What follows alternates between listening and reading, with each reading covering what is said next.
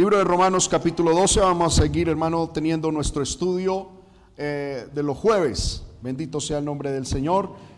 Amén, que se titula Las marcas del verdadero cristianismo. Amén.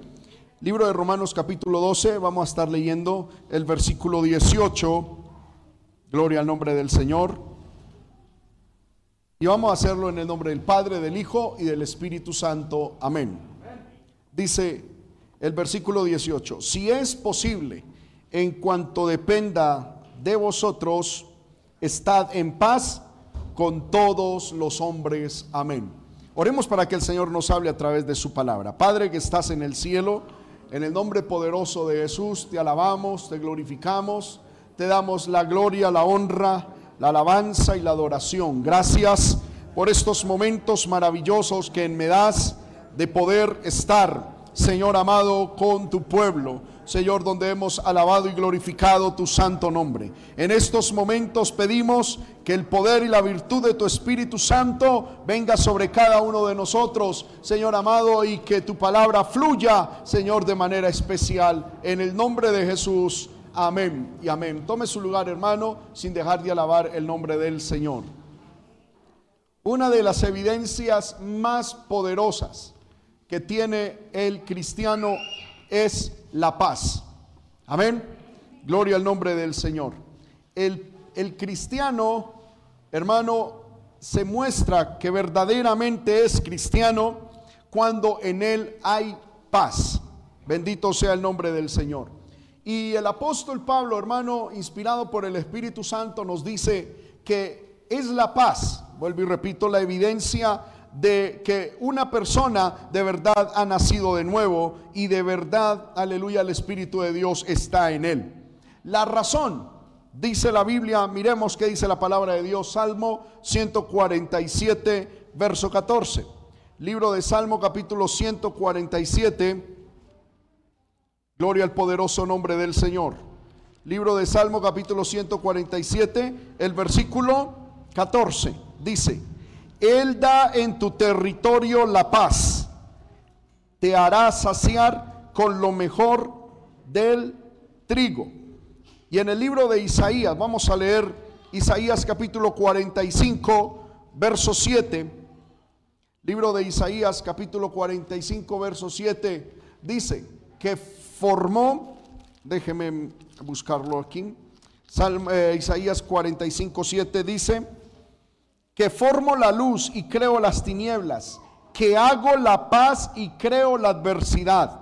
Yo Jehová soy el que hago todo esto. ¿Por qué el cristiano, hermano, debe tener como evidencia de su nuevo nacimiento y que es un verdadero cristiano la paz? Porque Dios es el autor de la paz. ¿Cuántos decimos amén? Y miramos, hermano, este este versículo que es poderoso. Formo la luz. Dios dice, yo formo la luz y creo las tinieblas. Que hago la paz y creo la adversidad. Muchos momentos de adversidad son creados por Dios. Amén. Pero así como Dios ha creado la adversidad, Dios también ha creado la paz. Y así como Dios ha creado la adversidad y la paz, en medio de la adversidad nosotros podemos tener paz. ¿Cuántos alabamos el nombre de Cristo? ¿Qué es la paz? La paz no es ausencia de guerra, no es ausencia de adversidad. Porque muchas veces nosotros pensamos que la, paz es, es eso, que no haya guerra, que todo esté, hermano, fluyendo en bendición o que no haya adversidad ni ningún momento de, de, tribulación o de angustia. Eso no es paz. Eso es un momento de sosiego, de quietud, de reposo. La paz es un sentimiento de bienestar que solo Dios da al que en él cree. Bendito sea el nombre del Señor. Porque la Biblia dice que Dios llena con paz a aquel cuyo pensamiento en él persevera. Entonces, la paz es el sentimiento de bienestar que Dios da a la persona que en Él confía. ¿Cuántos alabamos el nombre de Cristo? Y no importa la circunstancia externa que se esté viviendo. No importa si estamos en bendición o en escasez. El verdadero cristiano tiene paz. No importa si hay salud o hay enfermedad. El cristiano tiene paz. Porque la paz, dijo Jesús, la paz os dejo, mi paz os doy. Y la paz que yo os doy no es como la que el mundo da. ¿Cómo es la paz que da el mundo? La paz del mundo está fundamentada en el dinero. La paz del mundo está fundamentada en las circunstancias externas. La paz del mundo está fundamentada en las riquezas, en los bienes personales que se tienen. Pero Jesús dijo, la paz que yo os doy no es como la que el mundo da. Es una paz, gloria al Señor, que viene del cielo. Es una paz cuyo autor y origen es Dios. ¿Cuántos alabamos el nombre de Cristo? ¿Es posible que en medio de la adversidad haya paz? Sí. ¿Es posible que en medio de la escasez haya paz? Sí. Y Dios quiere que usted y yo desarrollemos esa paz. ¿Cuántos decimos amén? Estamos viviendo, hermano, unos momentos muy complicados, impresionantemente difíciles. Hermano, la gente está muriendo terriblemente. No sé si antes es que no nos dábamos cuenta o que ahora es más visible, pero hermano, desde que yo tengo uso de razón, por lo menos en la obra del movimiento misionero mundial, nunca habíamos tenido tantos pastores muertos. El día de hoy, hermano, murió un presbítero y murió otro pastor. Y de lo que va de esta semana, yo creo que ya aproximadamente van unos seis, siete pastores. Amén. Esposas de pastores. Cantidad de hermanos en las iglesias están muriendo. Y hermano, cuando uno se da cuenta de todo esto, de una u otra manera podemos y tenemos que aceptar que estamos en medio de una adversidad, de un momento difícil. Y humanamente podemos tener zozobra, temor que es absolutamente normal. Pero en medio de esta adversidad, hoy Dios te trae una palabra diciendo, puedes tener paz en medio de la tormenta. El que crea esto, levante su mano y diga amén. Hay paz en medio de la tormenta. ¿Por qué? Porque Dios es el creador de la paz y también es el creador de la adversidad. Y así como Dios ha creado tanto lo uno como los otros, nosotros podemos confiar de que, hermano, el Señor nos ayudará a seguir adelante. Primera de Corintios, capítulo 13, versículo, capítulo 14, versículo 33. Primera de Corintios, capítulo 14, verso 33. Dice las sagradas escrituras de la siguiente manera. Pues Dios no es Dios de confusión, sino de paz. Amén. Me llama la atención esto. Dios es un Dios de paz, no de confusión. Bendito sea el nombre del Señor. Dios es el origen de la paz. Por esa razón es que nosotros los cristianos debemos mostrar en todo momento de nuestra vida paz. Si es que Dios está con nosotros. Hace algún tiempo, hermano, yo estaba dando una serie de mensajes por internet de pronto algunos de ustedes los vieron, tituladas Las evidencias del nuevo nacimiento. Y estábamos fundamentados en el libro de Primera de Juan. El evangelista, el evangelista y el apóstol Juan, hermano, inspirado por el Espíritu Santo, escribe su epístola primera. Y el fundamento, o más bien la lógica de su teología, de su exposición bíblica, es muy sencilla y es muy lógica. Es, si Dios es tal cosa y Dios está en mí, de verdad está en mí, ¿cómo se supone que yo debo reflejar esa área de Dios? Entonces el apóstol Juan, por ejemplo, eh, pone dos puntos. Dios es amor, primer, primer punto. Dios es amor. Si Dios es amor, y Dios, si Dios es amor y si de verdad Dios está en mí, ¿cómo se supone que debe ser mi vida si Dios es amor y de verdad está en mí? Entonces el apóstol Juan empieza a decir, si Dios es amor y de verdad está en ti, tú debes amar a todo mundo. Si tú dices que amas a Dios pero odias a tu hermano, no estás en la verdad. Eres un mentiroso. Porque es lógico, ¿verdad? Yo no puedo decir, hermano, Dios está en mí, yo soy hijo de Dios. Dios está en mí, pero a Julanito no me lo trago, a Julanito le tengo su guardado y a Julanito lo odio. No, entonces no está Dios, porque si Dios, que es amor, de verdad está en ti, se va a manifestar, va a haber unas evidencias de que Dios es de, que, de que eh, Dios está en ti y lo reflejas con el amor. Luego el, apóstol Juan fundamenta su otra eh, eh, verdad diciendo Dios es luz. ¿Sí? Dios es luz. Ahora, si Dios es luz y si de verdad Dios está en ti, ¿cómo se debe evidenciar eso en tu vida? No puedes andar en tinieblas.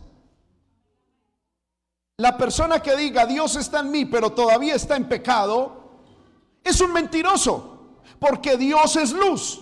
Y si Dios está en mí, yo no puedo andar en tinieblas, porque es contradictorio. ¿Me estoy haciendo entender con esto? Y hermano, esto lo debemos hacer extensivo a todos los atributos de Dios, especialmente los atributos morales. Por ejemplo, Dios es santo.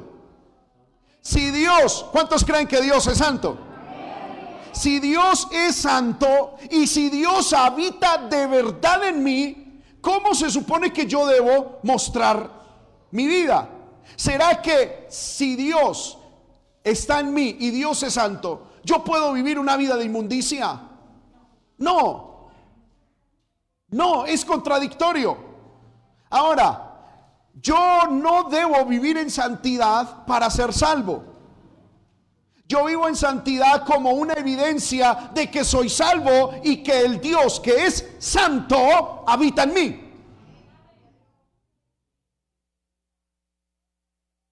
¿Me hago entender con esto, hermanos? Ahora, aquí estamos viendo algo. Dios es paz. La paz es originada en Dios. Dios es el Dios de la paz. En Dios no hay confusión. Dios es paz. Ahora, si Dios es paz y si de verdad Dios habita en tu corazón, ¿cómo se supone que debe usted mostrar esa paz? Amén. Bendito sea el nombre del Señor. ¿Cuántos alabamos el nombre de Cristo? Es lo que intentaremos, hermano, estudiar en esta hora, si el Señor nos permite. Porque, hermano, a mí me parece que nosotros cristianos debemos evaluar mucho nuestro, nuestro cristianismo. Por eso en 2 de Corintios, el capítulo 13, versículo 5, si no me falla la memoria, Primera, segunda de Corintios, capítulo 13, versículo 5. Mire lo que dice la palabra. Examinaos a vosotros mismos si estáis en la fe. Probaos a vosotros mismos. ¿O no os conocéis a vosotros mismos que Jesucristo está en vosotros a menos de que estéis reprobados? ¿Sabe qué está diciendo el Espíritu Santo? usted y yo tenemos que probarnos si estamos y continuamos en la fe. Porque hay mucha gente, hermano, que es feliz veniendo a la iglesia. Y yo lo felicito, bienvenido a la iglesia, a la casa del Señor. Lo felicito por querer buscar a Dios. Pero eso no es el todo del hombre. De buenas intenciones nadie entrará al cielo. La Biblia dice, sin santidad nadie verá a Dios. ¿Cuántos decimos amén? Hay gente, hermano, que, que, coge el, Evangelio simplemente como una visita a la iglesia, un estilo de vida chévere. Como un día alguien me dijo, yo en algunos años me voy a ser cristiano porque en algunos años ser cristiano va a ser lo in, ¿sí? va a ser la moda, va a ser lo chévere, va a ser lo común. Entonces, mientras tanto no soy cristiano, pero cuando el ser cristiano se vuelva moda, yo me voy a volver cristiano. No, no es así. Yo soy cristiano porque soy hijo de Dios. Amén. Hermanos míos, cuando en el mundo físico se tienen dudas si un niño o una niña es hijo de alguien. ¿A qué, o sea, qué se hace para saber si de verdad es hijo o no es hijo? Las pruebas. ¿Qué tipo de pruebas? Primero, hay pruebas genéticas, pruebas de sangre, pero las más básicas, ¿cuál es la, la forma más básica, más elemental de saber si alguien es o no es hijo? el parecido. ¿Sí o no? Hermanos míos, yo me aterro mirar cómo mis hijos, que por la gracia de Dios son mis hijos, de verdad sacan lo que es de uno. Poder en el Señor. Amén. Lo voy a decir con mucha franqueza. Amén. Si usted me pone a mí una ensalada de frutas o una hamburguesa lo más seguro es que yo me incline por la hamburguesa. Amén. Y por ejemplo, si usted le pone lo mismo a mi hijo Santiago, una ensalada de frutas y una hamburguesa, se tira cual Ramírez a la hamburguesa. Y yo digo, ese es mi muchacho. Porque hay evidencias. Si me estoy haciendo entender? Pero ¿qué pasa con muchos de nosotros que decimos ser cristianos? Vamos a una iglesia, decimos ser hijos de Dios. Decimos, te amo Chuchito, ay, Chuchito, Diosito, hermoso. Pero en la vida no hay evidencias de que de verdad somos hijos de Él. Un dicho popular dice que el hijo de tigre sale pintado y el hijo de Dios también se evidencia. Amén. Se muestra. Hay evidencias. Yo no tengo que vivir en paz para ser hijo de Dios. Yo vivo en paz porque soy hijo de Dios. Porque el Dios de paz está en mí. Ahora, si yo no vivo en paz, eso me tiene que llevar a preguntarme, ¿quién soy yo? ¿Y quién es mi Padre?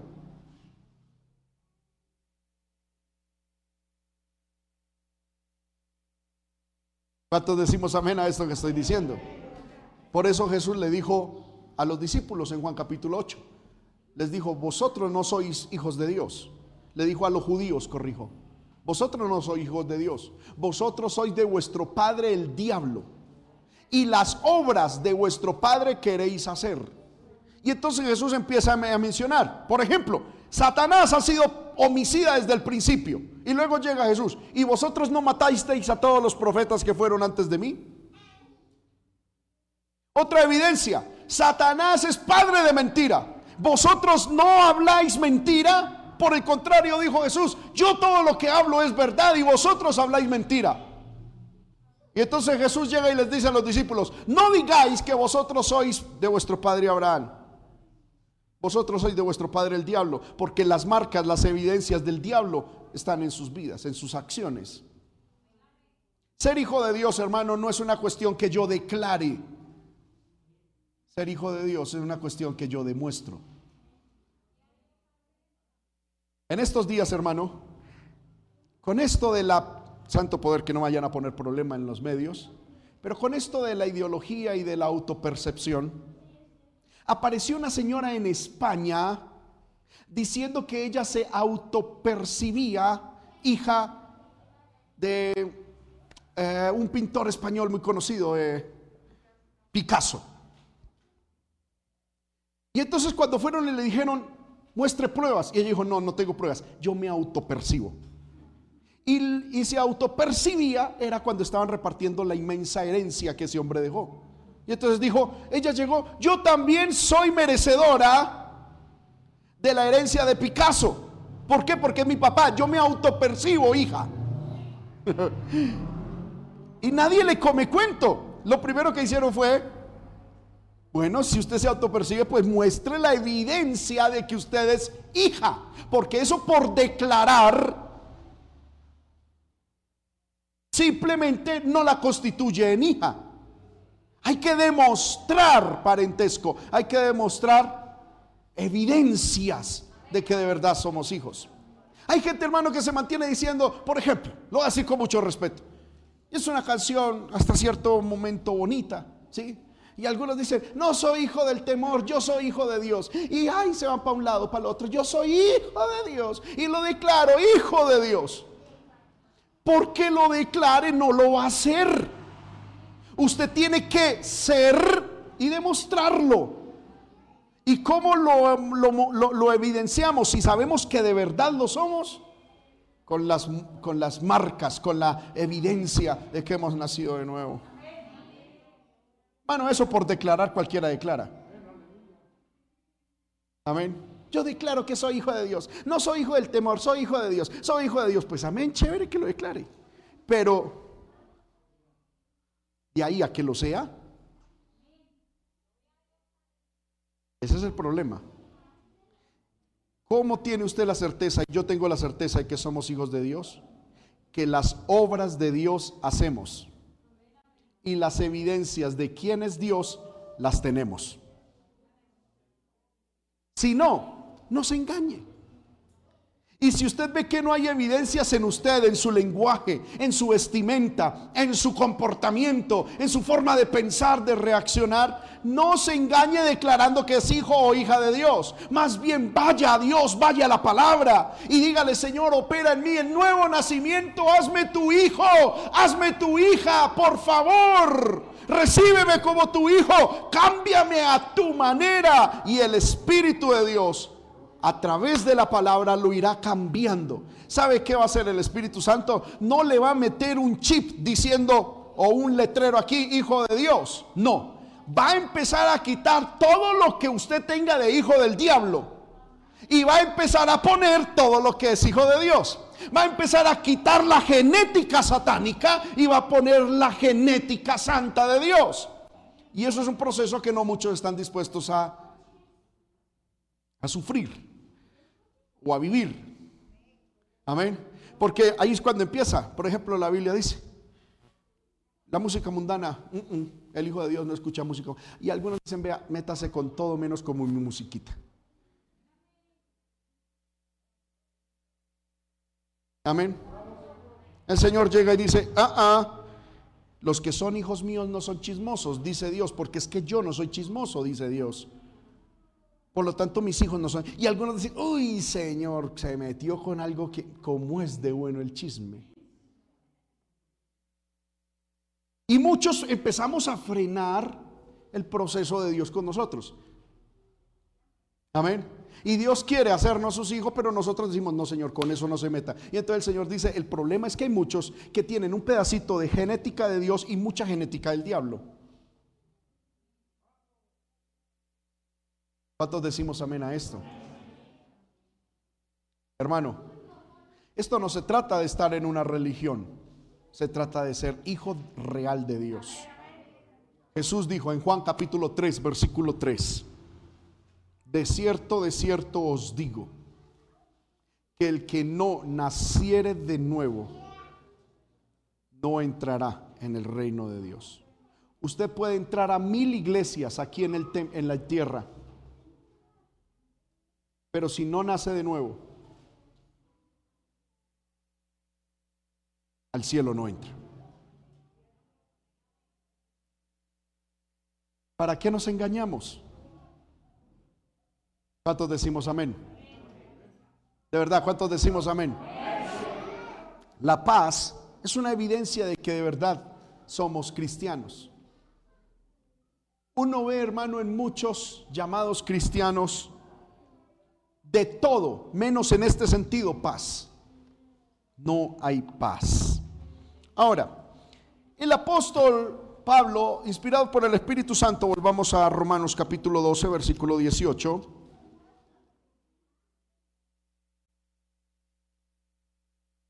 Dice, si es posible, si es posible, en cuanto dependa de vosotros. Estad en paz con todos los hombres. La paz usted la debe tener, pero posiblemente no la va a vivir con todas las personas. ¿Por qué? Porque no de todos es la paz. Si hay un hijo de Dios de verdad que tenga paz y se encuentra con un hijo del diablo que lo que quiere es guerra, pues la paz que tiene el Hijo de Dios difícilmente se va a vivir en lo exterior, aunque lo va a tener en lo interior. Pablo dice, si es posible, es decir, haga lo que mayormente usted pueda, haga el esfuerzo superior. ¿Para qué? Para que en cuanto dependa de vosotros, estén en paz con todos los hombres. Es decir, en ningún cristiano debe empezar una guerra. En ningún cristiano debe continuar una guerra. Ningún cristiano debe ser el origen de ninguna discusión. Ningún cristiano debe ser el sustentador de una discusión. Si hay discusión, que nazca en la persona que no es de Dios pero no puede nacer en el Hijo de Dios. Pablo enseña, una marca del verdadero cristiano es que el cristiano se esfuerza por estar en paz con todos los hombres. ¿Cuántos decimos amén a esto? La paz. Entonces, hermano, es la evidencia, vuelvo y repito, del cristiano. Y es que la paz en sí mismo es el resultado de varias cosas. Por ejemplo, Santiago capítulo 3, versículo 17. Miremos que dice Santiago capítulo 3 versículo 17. Alabemos al Señor hermano. Dice, pero la sabiduría que es de lo alto es primeramente que pura, después pacífica, amable, benigna, llena de misericordia y de buenos frutos, sin incertidumbre ni hipocresía. La paz o el vivir una vida pacífica es resultado de la sabiduría que viene de lo alto. Hermano, una persona iracunda es una persona necia, lo dice el libro de Proverbios. Una persona, hermano, que a toda hora está teniendo problemas, es una persona que no tiene sabiduría. La persona sabia calla, entiende el tiempo. La Biblia dice que el corazón del sabio discierne los tiempos. El corazón del sabio sabe cuándo hablar y cuándo callar. El corazón del sabio sabe cuándo reaccionar y cuándo quedarse quieto. El corazón del sabio entiende los tiempos. Amén. Pero la persona que no es sabia es una persona que actúa con base en sus sentimientos y emociones. Si en el momento se sintió ofuscado, ¡ah! Reaccionó. Amén. Y punto. Y dijo e hizo lo que tenía que hacer. Movida, movido por sus emociones. Pero el hombre sabio es una persona y la mujer sabia es una persona que sabe y entiende los tiempos, las circunstancias. Y fruto de esa sabiduría hay paz.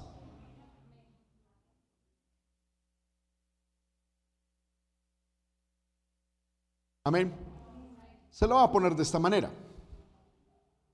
Si en usted o en su casa no hay paz, es porque hay alguien que no es sabio y posiblemente es usted. ¿Y por qué no hay paz? Porque no hay sabiduría. La sabiduría trae la paz. Miremos esto.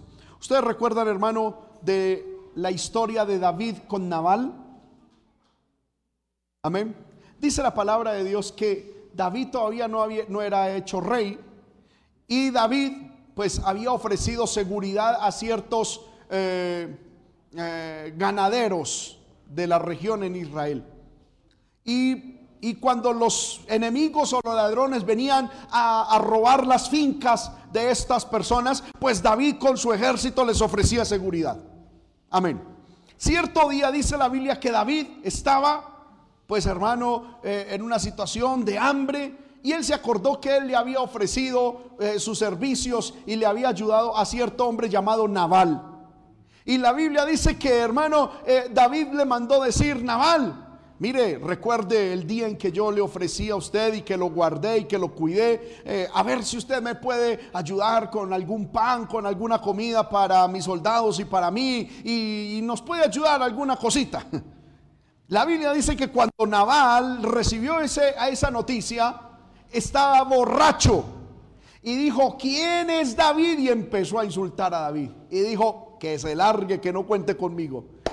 Cuando a David le llegó la noticia, David sacó la espada y dijo, vive Jehová si esta noche la cabeza de Naval sigue en su cuerpo. Amén. Iba dispuesto a acabar hasta con el nido del perro. Cuando la esposa de Naval, ¿se acuerda cómo se llama la esposa de Naval? Abigail.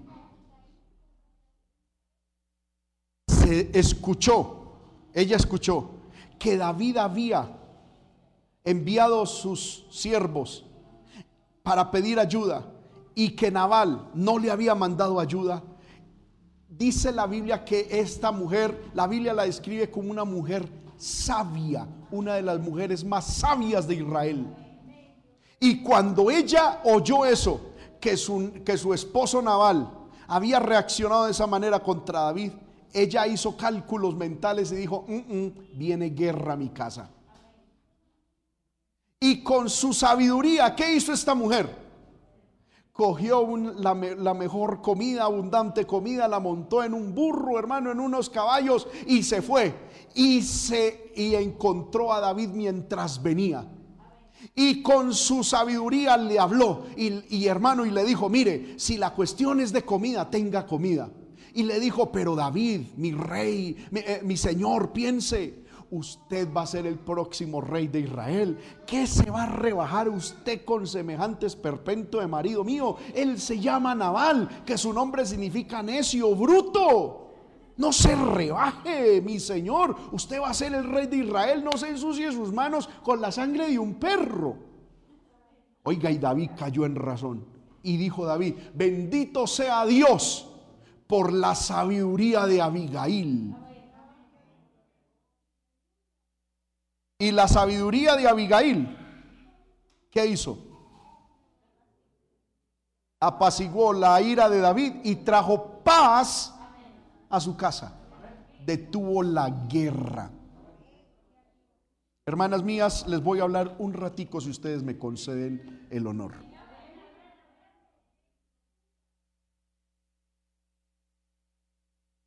Proverbios 14.1 dice, la mujer sabia edifica su casa. Mas la necia con sus manos la derriba. Oh, cuántas Abigailes necesitamos, hermano. Mujeres sabias en el hogar. Por lo tanto, unamos todos los cabos que estamos diciendo. Si la paz es el resultado de la sabiduría, la guerra que hay en tu casa es fruto de tu falta de sabiduría. No importa que vivas con un naval.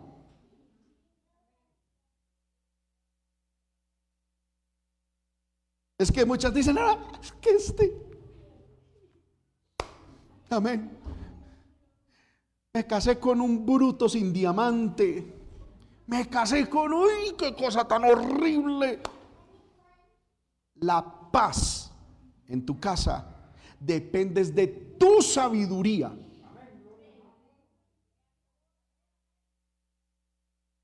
No del carácter del varón. Esto es una cosa muy fuerte. A las feministas no les está gustando para nada este mensaje. Y espero que no me aborden después del culto. Porque no está a discusión esto. Amén. Yo aquí no estoy dando lo que yo pienso, es lo que la Biblia dice. Miremos Proverbios 14.1. Amén. La mujer sabia. Eso no lo digo yo, lo dice su Biblia, la Biblia, la palabra de Dios. La mujer sabia edifica la casa. No es responsabilidad del varón edificar casa, es de la mujer con, cuando hay una mujer sabia. Ahora, cuando en la casa hay una mujer sabia, se edifica ese hogar. No se está refiriendo a esto, a los ladrillos, a las columnas. No, eh, la mujer sabia edifica hogar, edifica familia, edifica casa. Más la necia, la necia es lo opuesto a la sabia, con sus manos derriba, hay guerra, hay destrucción. Amén. Ahora, cuando en una casa hay una mujer sabia, hay paz.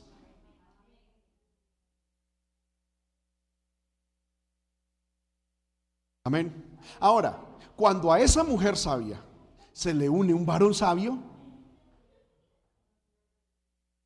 es el cielo en la tierra. Pero que no hay un varón sabio, la paz y la, la, edificación de la casa puede seguir adelante cuando hay una mujer sabia.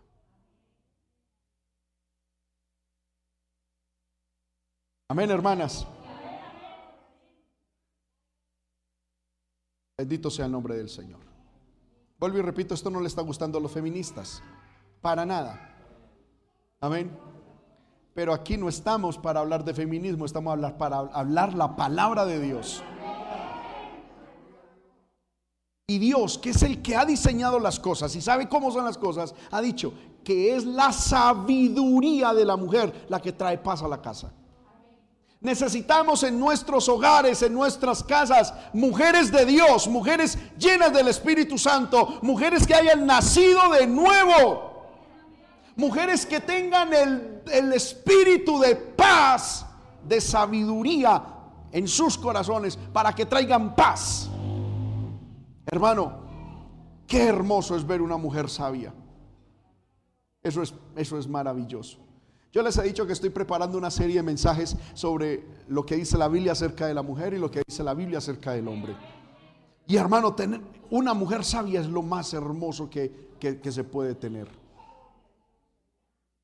Ahí no se compara a ninguna modelito, ahí no hay cuerpo, ahí no hay medidas, ahí no hay riquezas. La sabiduría excede a toda posesión que se pueda tener. Ahora, alguien dirá, hermano, ¿y yo qué hago? si como que de sabiduría poco a poco. La Biblia dice en el libro de Santiago capítulo 1 versículo 3, si alguno está escaso de sabiduría, pídala a Dios, el cual la dará abundantemente y sin reproche. Amén. Creo que es el versículo 4 entonces. Amén. Amén. Gloria al nombre del Señor. No es el 4 tampoco, el 5. Amén. Si alguno de vosotros tiene falta de sabiduría, pídala a Dios, el cual da a todos abundantemente y sin reproche y les hará dada. Hermana, con sabiduría usted construirá su casa. Con sabiduría usted ganará a su esposo, porque la Biblia dice, con sabiduría harás la guerra. No es a punta de cantaleta. Oh hermano, que ese demonio de cantaleta se vaya en el nombre de Jesús. Es sabiduría. Con sabiduría se hace la guerra. Con sabiduría usted va a pelear por su esposo, no contra su esposo, sino por su esposo, por sus hijos. Con sabiduría usted construirá su casa y por su sabiduría tendrá paz. Aleluya. ¿Cuántos alabamos el nombre del Señor? Muy bien. Estamos hablando de que la paz es el resultado primero de la sabiduría. ¿Y cuál es el principio de la sabiduría? El temor a Dios. Hermano, esto es una, una, serie de, eslabones que llevan la, la cadena. Si no hay temor de Dios, no hay sabiduría. Si no hay sabiduría, no se construye el hogar. Si no hay sabiduría, no hay paz. ¿Cuál es el principio de todo? el temor a Dios. Hermanos y hermanas, desarrollemos mucho temor de Dios. Y enseñémosle a nuestros hijos y que en nuestro hogar se viva el temor a Dios. ¿Qué es el temor a Dios? El temor a Dios es el aborrecer el pecado. Y el, el, es el miedo a irrespetar a Dios en cualquiera de sus diseños. Amén. Por ejemplo, diseño de Dios. El varón es la cabeza del hogar. Toda mujer sabia entenderá de que su esposo es la cabeza del hogar, diga lo que digan las feministas de hoy en día. La mujer de Dios, la que es sabia, entiende ese varón. Es la autoridad en esta casa. Amén, hermanos. Y se le da la honra de vida a esa autoridad. Yo muchas veces, hermano, veo muchas cosas. Y a, mí me, hermano, créame que yo quiero, yo quiero, sino que es que alguna, puedo, pensar que alguna de ustedes piensa que es que se las estoy echando, pero me gustaría estar en la reunión de damas, en los ayunos de damas, para traer algunas enseñanzas bíblicas, de esas buenas, amén, de esas que, y hacerlo también aquí en la iglesia. Porque hermano, yo les voy a decir algo con mucho respeto. Si algo se ha inventado el diablo que le ha dado resultado es ese feminismo.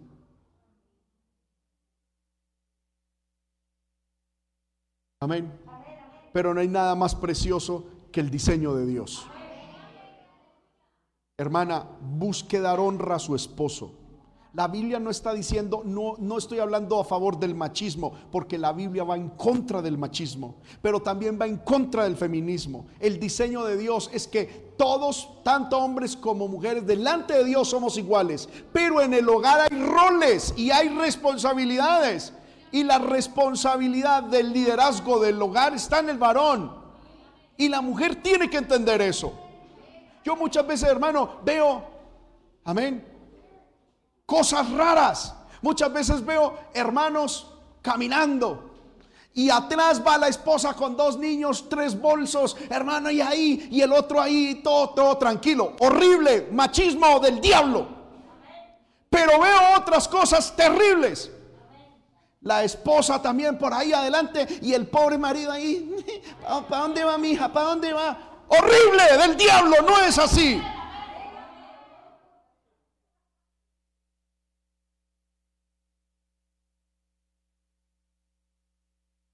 Amén. Les dio risa, ¿verdad? Aleluya. Gloria al nombre del Señor. No es así. La mujer tiene que darle la... Hermano, yo lo he visto. Y, como estamos hablando en este caso, el caso de las hermanas, después le daremos duro a los hombres. Amén. Hermanas que, hermano, le dan más honra a un perro que entre a la casa que a su esposo es que si llega el esposo, eh, es que si llega, es que si entra un ratón hay más bulla en la casa que cuando llega el esposo. Amén. Llega el esposo y es como si llegara, hermano. Hmm. Y después algunas vienen, hermano.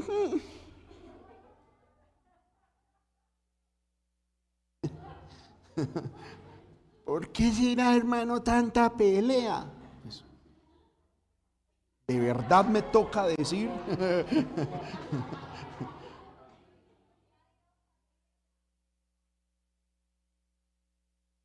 A ver, ahí sí como dice, ¿verdad? El africano. Amén. ¿De verdad? y osamos preguntar? La sabiduría atrae paz. Amén. El ser sabios. Vuelvo y repito, si se une un hombre sabio y una mujer sabia, una belleza. Pero que hermana, usted no cuenta con esa bendición. Séalo usted. Yo encuentro aquí, hermanos, hogares donde la hermana es creyente y el esposo no. Y yo a veces me pongo a pensar, hermano, ¿cómo vivirán esas pobres hermanas? Con respeto lo digo. Pero me he dado cuenta que es que hay sabiduría. Y yo me he puesto a mirar muchos de esos hogares donde hay una mujer cristiana y un hombre inconverso. Oiga, y viven mejor que hogares donde los dos son cristianos. Y he llegado a una conclusión, que es que la hermana que tiene el esposo inconverso está intentando ganárselo para Dios y para ella. Y como la hermana que tiene el esposo ya cristiano lo tiene ahí,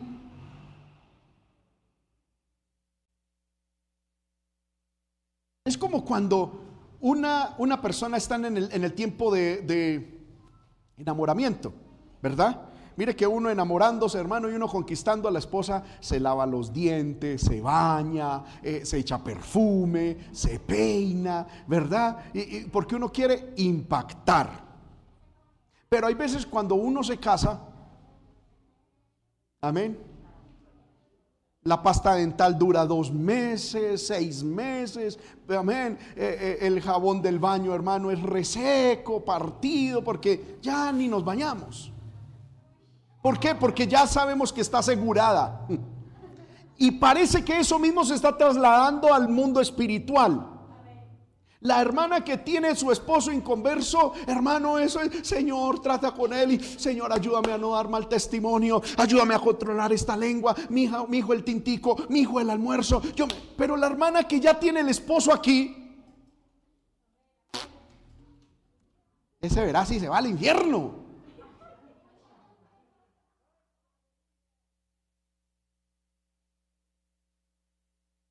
Amén. Él ya sabe, palabra oído. Y no se actúa con sabiduría. Hermana, usted que tiene el privilegio de tener su esposo eh, cristiano, haga de cuenta que no lo tiene. Y siga siendo sabia, amorosa no piense que por simplemente el ser cristiano ya usted tiene derecho a...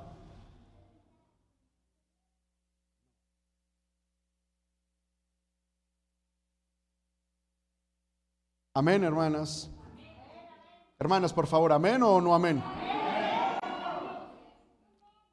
Cultiven la sabiduría, el respeto Bendito sea el nombre del Señor. Segundo, la paz es resultado del gobierno de Cristo. No puede haber paz si Cristo no está gobernando. Isaías capítulo 2, versículo 4. Bendito sea el nombre del Señor. Algunas hermanas dijeron, menos mal pasamos de punto. Bendito sea el nombre del Señor. Amén. Pero es bueno, hermano, la palabra. Es bueno la palabra.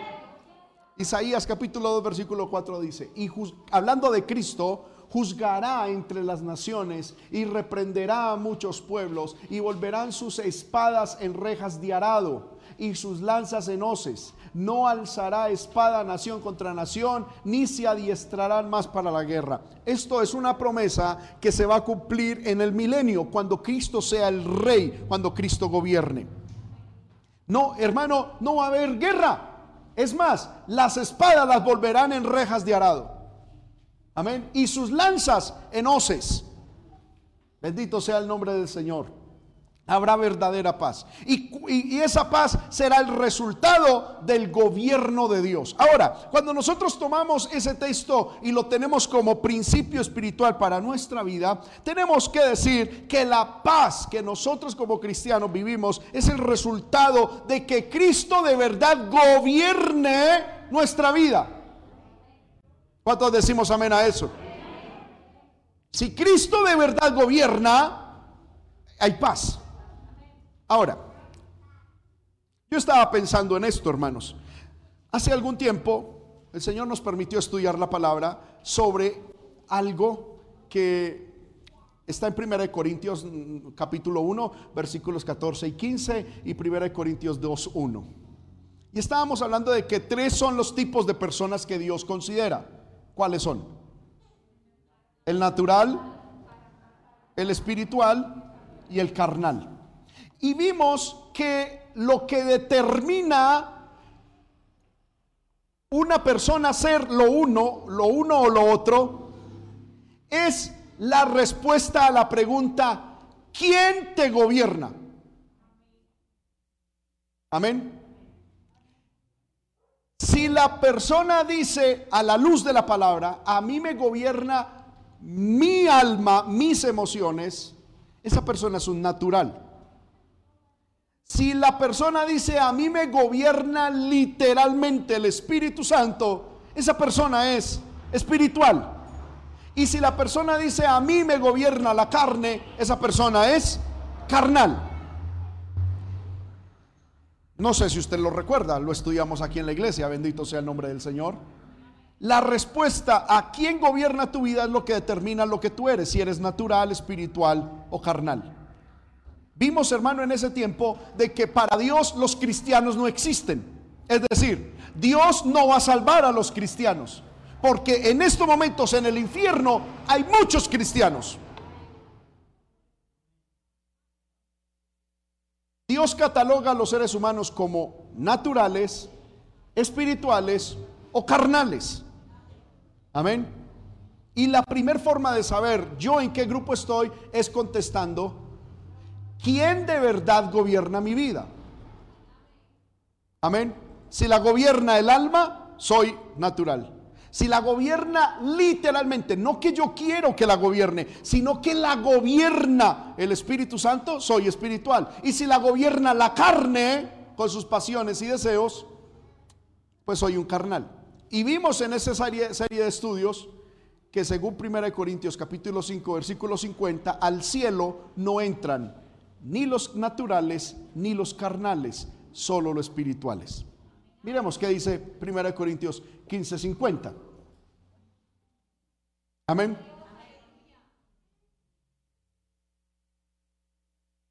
Esto digo, hermanos, que ni la carne ni la sangre heredarán el reino de Dios. Ni la corrupción hereda, ni la corrupción hereda incorrupción. Amén. En la primera frase de este texto, ni la carne ni la sangre, es decir, ni lo carnal ni lo natural heredará el reino de Dios. Solo queda lo espiritual. Solo los espirituales van al reino de los cielos. ¿Y quiénes son los espirituales? Los que son gobernados por el Espíritu de Cristo. Ahora, si acabamos de ver que la paz es el resultado del gobierno de Cristo, podemos entender de que paz solo la va a tener una persona espiritual. Por lo tanto, si no hay paz, es porque qué? Es porque no es espiritual. Y si no es espiritual, es porque es o carnal o natural acabamos, hermano, y estamos viendo marcas del verdadero cristianismo, ¿sí lo ve? Si no hay paz en nosotros primero, es porque no hay sabiduría. Si no hay sabiduría es porque no hay temor de Dios. Acabamos de ver de que la paz es el resultado del gobierno de Cristo. Y cuando una persona se deja gobernar por Cristo es espiritual por lo tanto hay paz. Si no hay paz, entonces se es natural o se es carnal. Y si estamos en alguno de los dos, no seremos salvos. La paz es una evidencia de que verdaderamente hemos nacido de nuevo. Ahora alguien dirá, no hermano, yo, yo no voy a volver a pelear. No, es, no se trata de que usted se esfuerce por no pelear. Dios aquí no está, Dios no está diciendo, a ver, a ver. No, no está demandando la paz como condición para ser salvo. Lo que estamos estudiando es que la paz es una evidencia si ya somos salvos. ¿Cuántos decimos amén a esto que estoy hablando? Que Dios nos ayude. Por eso Pablo dice, examinaos a vosotros mismos, probaos a vosotros mismos, pruébense no se engañen. Pablo dice, no os engañéis a vosotros mismos. Hermano, ¿qué gana uno con ir a una iglesia? Dejarse engañar por el pastor pensando que simplemente con llevar plata vamos a ser ricachones, nos morimos y nos vamos para el infierno. No. Tenemos que mirarnos a nosotros mismos si de verdad estamos en Cristo. ¿Cuántos decimos amén? Aleluya. Ahora, Pablo dice que nosotros como cristianos debemos, si somos cristianos, debemos de tener la paz como evidencia. Y debemos procurar Vuelvo y repito eh, Romanos 12, 18. Si es posible, en cuanto dependa de vosotros, estad en paz con todos los hombres. Es decir, procuren estar en paz. Nosotros como cristianos, si es que Cristo está en nosotros y si de verdad somos sabios y Cristo está en nosotros, debemos procurar vivir en paz con todos los hombres. Libro de Jeremías, capítulo 29, versículo 7. Jeremías 29.7. Miremos qué dice la palabra. Procurad la paz de la ciudad a la cual os hice transportar. Y rogad por ella a Jehová, porque en su paz tendréis vosotros qué? Paz. Amén. Cuando una ciudad cuenta con una verdadera iglesia, una de las evidencias de que hay una verdadera iglesia en esa ciudad es que la ciudad vive en paz.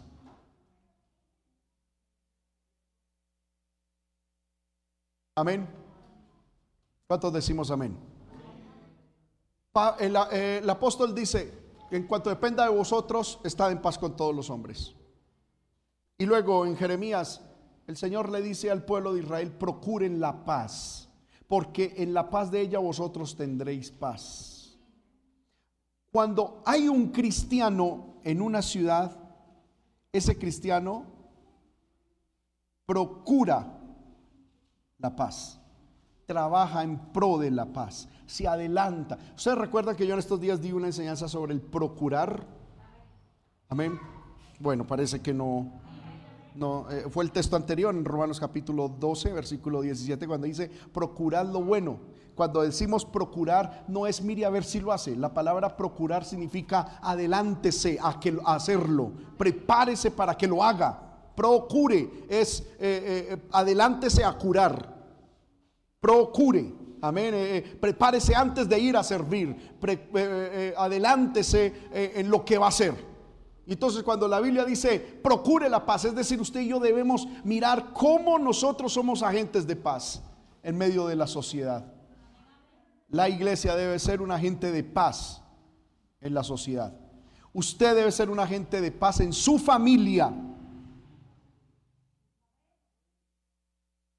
Hermano, que es que es que en mi familia están peleando por una herencia y todos están agarrados. Usted debe ser el agente de paz, si es que Cristo está en usted. Pero muchas veces, hermano, uno encuentra que son los cristianos los que más se agarran, los que más levantan la voz y los que más amenazan con abogado. Y llegan sus propios hermanos a hablar con el cristiano. No, no, no hable conmigo, hable con mi abogado. ¿Quién es usted? ¿Quién es su padre?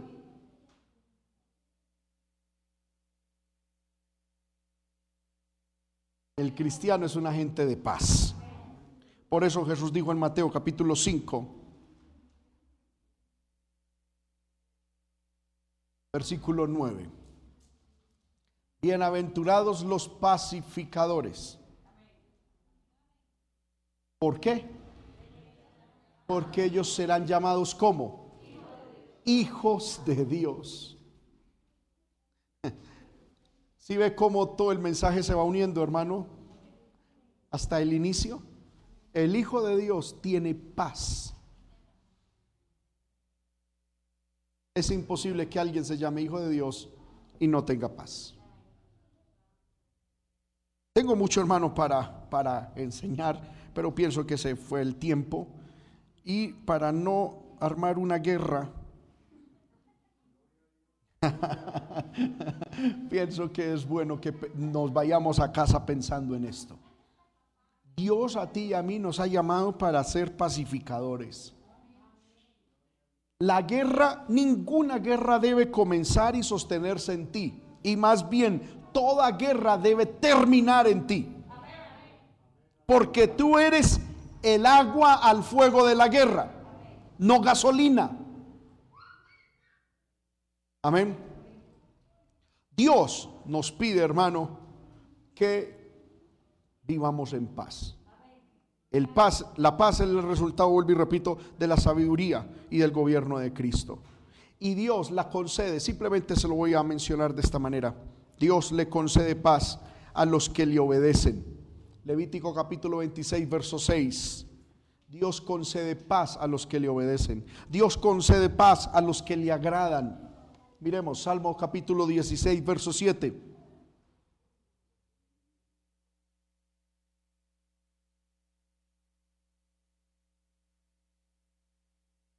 Amén. ¿Qué dice Levítico 26, 6? Levítico 26, 6.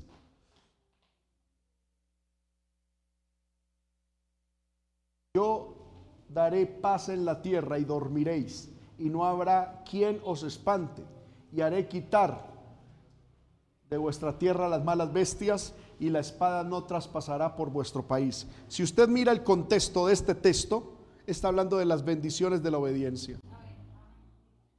La paz es una consecuencia, o sea, Dios concede paz al que vive en obediencia a su palabra. Y por último, hermano, Dios concede paz a los que le agradan. Salmo 16, 7. ¿Qué dice?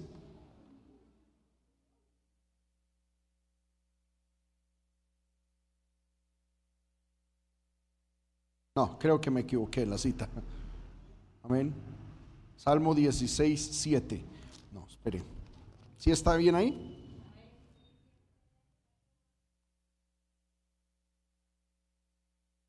Déjeme mirar a ver si fue que me equivoqué aquí. 16.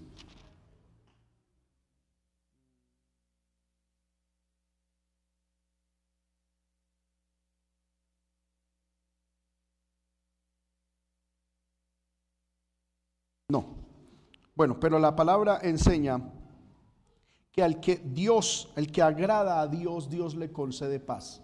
Mucha paz tendrán los que agradan al Señor. ¿Cuántos decimos amén a esto? Mucha paz tendrá los que agradan al Señor. ¿Qué tenemos, hermanos, nosotros que hacer? Entonces, en todo tiempo vivir en paz. Amén vivir en paz. Sea una persona pacificadora. Hay gente que le gusta, hermano, es el bochinche, siempre llevar la contraria. Yo les he dicho, hermano, que en estos días, en una oración, meditando en, en una oración, el Señor hablaba a mi corazón y me decía, hay mucha gente en mi pueblo que yo no sé por qué le gusta llevar la contraria. Amén. Y entonces decimos, bueno, a ver, por ejemplo, como iglesia, vamos a hacer un almuerzo. ¿Por qué mejor no un desayuno? ¿Sí? Y es como para ver, y ellos son felices viendo a ver, a ver como quién, qué dicen. Y un día yo hablé con alguien que me dijo, hermano, es que a mí lo que me fascina es llevarle la contraria a todo mundo. eso, eso no es en un cristiano. Amén. Decimos, hermano, vamos a ayunar. ¿Y por qué mejor no vigilar? Como para ver. Amén. Hermano, todos dicen sí y ellos dicen mm, mm, no. Pero no es ni siquiera porque tengan una razón, es como simplemente porque se sienten que diciendo sí son parte de la chusma, de la multitud. Y ellos en su mente se creen que son únicos, irrepetibles, diferentes. Y lo único que están haciendo son ser instrumentos del diablo en cuestión de guerra y de, y de pelea. Nosotros debemos procurar el vínculo perfecto de la paz. Eso era un punto que quería hablar, hermano, pero no, no me dio tiempo. Nosotros debemos de guardar el vínculo perfecto de la paz. Amén. ¿Por qué pelear por tontadas? Amén. Por cosas que... No, hermano. Batallemos por cosas que valgan la pena. Hermano, simplemente por, por no ceder, simplemente por no torcer el, el codo, como dicen algunos, por, por no, no, por mantener su posición, su... No, nosotros debemos ser pacificadores. Los humildes y los pacificadores, hermano, son llamados hijos de Dios. Vamos a estar de pie en esta hora y démosle gracias al Señor por esta palabra que el Señor nos ha dado. ¿Cuántos han, sido bendecidos por la palabra? Amén.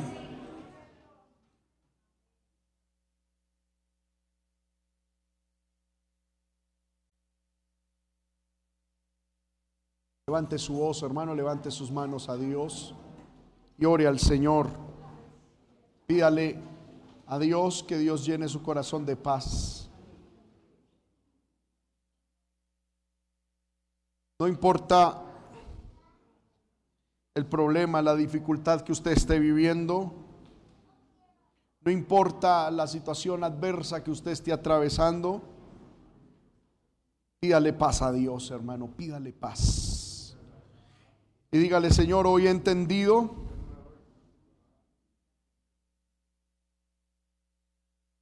que la paz es el resultado de la sabiduría y de estar bajo el dominio de Cristo.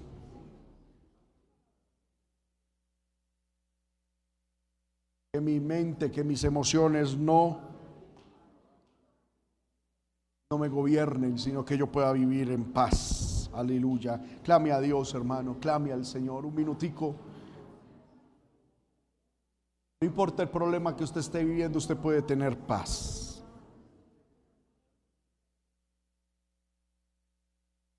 Aleluya, aleluya.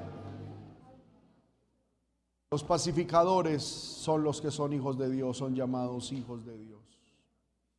Bendito sea el nombre de Dios. Padre que estás en el cielo, te doy gracias por esta oportunidad maravillosa que me has dado de compartir tu palabra de poder, Señor amado, enseñar tu palabra tal como la has puesto en mi corazón. Poderoso Dios, yo ruego que nos ayudes a ser pacificadores. Mira los hermanos, las hermanas que en estos momentos oran, que en estos momentos claman a ti, pidiendo sabiduría, Señor, y sometimiento a tu reino, a tu gobierno, para poder vivir en paz. Ayúdanos, Señor amado a ser sabios. Padre bueno, y ayúdanos a ser espirituales, sabios y espirituales, para poder tener paz, para poder... batalla, que ninguna confrontación nazca en nosotros. Señor amado, que no seamos el origen ni el desarrollo de ningún conflicto, que seamos, Señor amado, el fin de toda guerra, de toda discordia. Que en nosotros, con nuestra sabiduría y con el entendimiento que nos das, Señor amado, y bajo el gobierno de Cristo y del Espíritu Santo, podamos, Señor, ser el fin de toda batalla, ser el fin de toda guerra, para que así, Señor amado, podamos vivir, Señor, en tu propósito. Ayuda a esta iglesia, ayuda a mis hermanas, ayuda a mis hermanos. Aleluya. 30 segunditos, levante su mano y dígale, Señor, ayúdame por favor. Ayúdame por favor. Ayúdame por favor. Ayúdame por favor. Ayúdame por favor a cambiar esta mente guerrerista, a cambiar este corazón belicoso, a cambiar, Señor, esta forma de ser contraria. Ayúdame a ser pacificador, a vivir en paz, a tener paz a disfrutar de la paz.